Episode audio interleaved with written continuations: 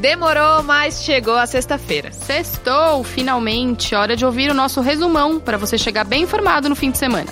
Nos próximos 10 minutos, a gente te conta quais foram as principais notícias dessa semana.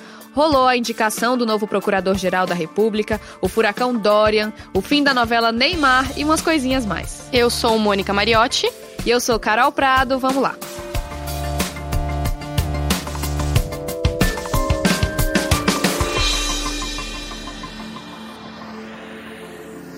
Saiu nessa sexta-feira o resultado da inflação oficial, o IPCA. Em agosto, o índice ficou em 0,11%. Esse número representa uma queda em relação a julho, quando ele estava em 0,19%. O resultado da inflação de agosto é reflexo da queda nos preços dos grupos chamados de alimentação e bebida e transportes. Essa é a boa notícia, né? O tomate, por exemplo, teve deflação de quase 25%. Hortaliças e verduras também apresentaram redução de 6,5% nos preços. O IBGE explica que isso aconteceu porque teve um aumento da oferta desses produtos nos pontos de venda. No caso dos transportes, os preços das passagens aéreas caíram quase 16%. Gasolina e diesel também tiveram queda, só que menores, de menos de 1%, só que mesmo assim já dá um alívio, né, Carol? Dá sim, com certeza. Mas vamos passar agora para o noticiário internacional.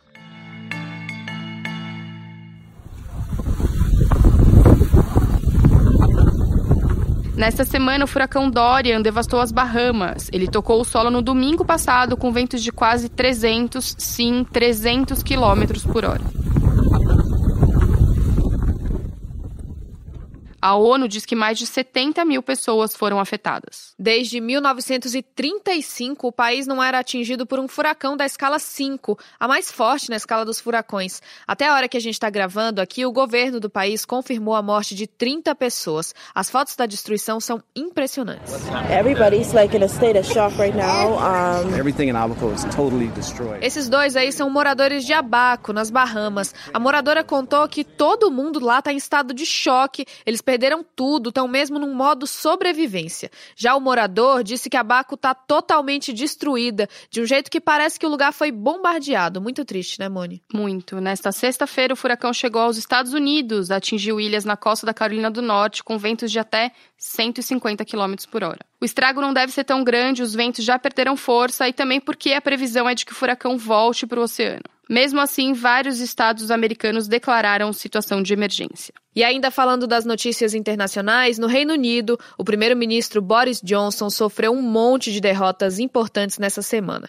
Bom, tudo começou com esse momento aqui. Our exports, our exports to the, our exports to the United States Boris estava discursando no parlamento quando um deputado conservador, que é o partido do primeiro-ministro, levantou, cruzou a sala e foi sentar lá junto com os liberais democratas. Nesse momento, Boris Johnson perdeu a maioria do parlamento e as derrotas começaram. No pano de fundo de tudo isso está o Brexit, que é a saída do Reino Unido da União Europeia. Essa treta que parece que não tem fim por lá. Primeiro, os parlamentares votaram uma medida que tirou o poder do Boris Johnson de definir as pautas da sessão. Depois, eles passaram uma lei que impede que o Brexit seja realizado sem o acordo que define os termos para a separação. Isso vai contra a promessa do Boris. Ele quer o Brexit até a data limite que tinha sido definida, que é dia 31 de outubro.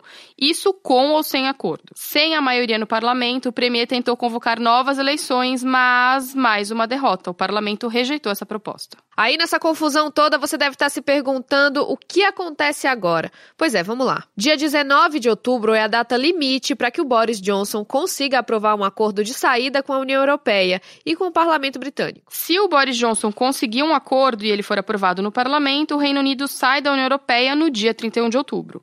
Se não tiver acordo, o Premier deve pedir um novo prazo para a saída 31 de janeiro. Toda essa novela é bem importante porque a saída do Reino Unido da União Europeia pode ter grandes impactos econômicos econômicos por lá. Claro que a gente vai acompanhar tudo e te conta. Agora, teve uma coisa que aconteceu lá no Reino Unido essa semana que é bem mais legal e fofa, Moni. A princesa Charlotte foi pra escola e tem fotos fofíssimas da neta da rainha no G1. Entra lá, é garantia de sorriso. A Charlotte tem quatro aninhos e vai estudar na mesma escola do irmão mais velho, o George. Ele tem seis anos.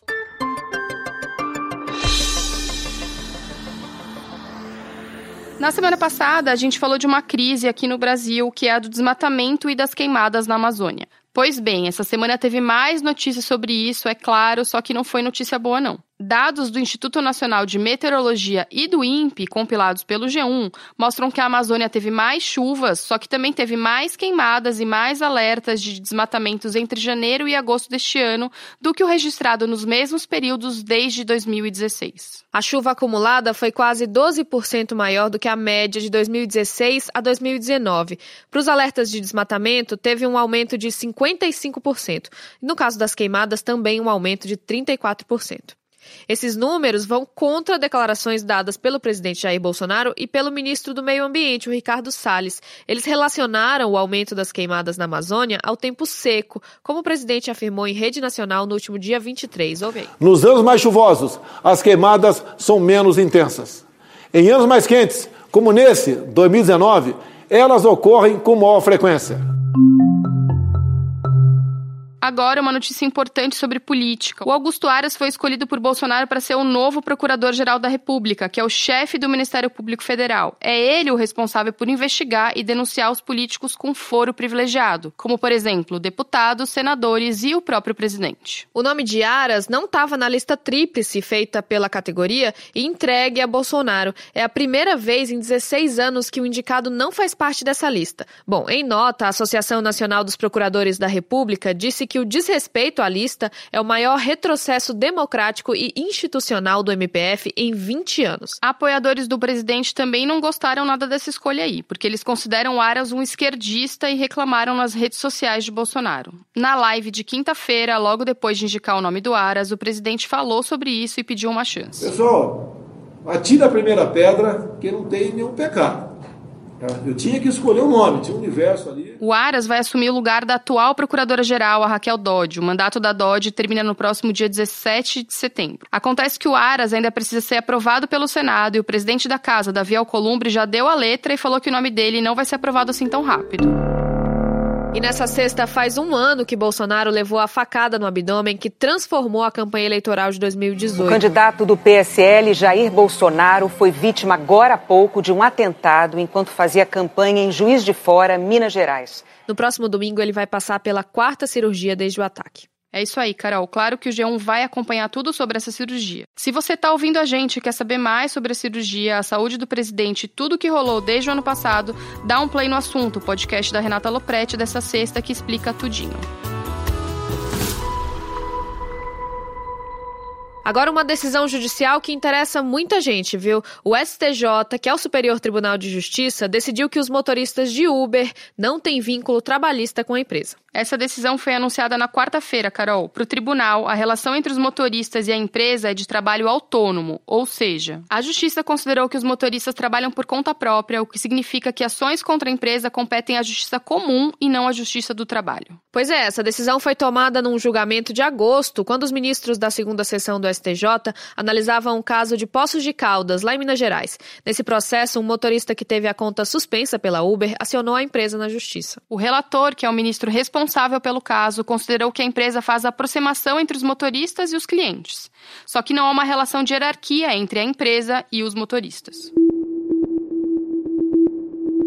Agora ouve essa, Mone. O ex-jogador de futebol Ronaldinho Gaúcho, que a gente conhece bem, foi nomeado embaixador do turismo brasileiro pelo governo federal. Só que tem um detalhe: o passaporte dele está retido pela justiça. É como dizem: casa de ferreiro, espeto de pau.